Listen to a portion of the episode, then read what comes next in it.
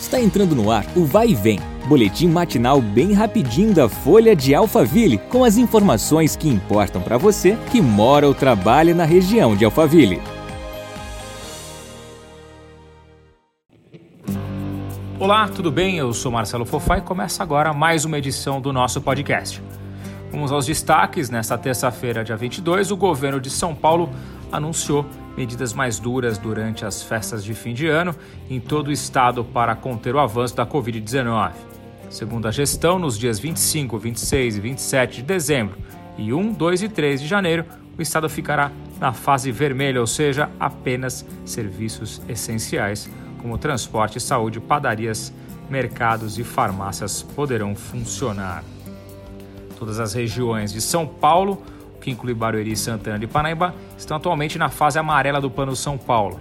Esta etapa permite a abertura de bares, restaurantes e comércio com restrições. A nova reclassificação do Plano São Paulo acontecerá no dia 7 de janeiro, mas o governo adiantou que no próximo mês nenhuma região vai para a fase verde, a menos restritiva. Em breve, a Prefeitura de Barueri iniciará uma obra de revitalização e conservação da ponte sobre o rio Tietê, que sai da Avenida Piracema, no Tamboré, ligando o município até Carapicuíba.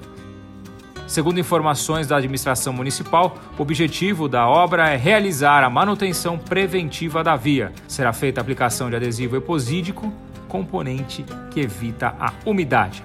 Ainda, de acordo com a Prefeitura, as empresas que quiserem participar da concorrência têm até o dia 8 de janeiro de 2021 para entregarem suas propostas. O prazo total para execução da obra da ponte é de 180 dias a partir do início. Chegamos ao fim de mais uma edição. Nos vemos amanhã. Um forte abraço.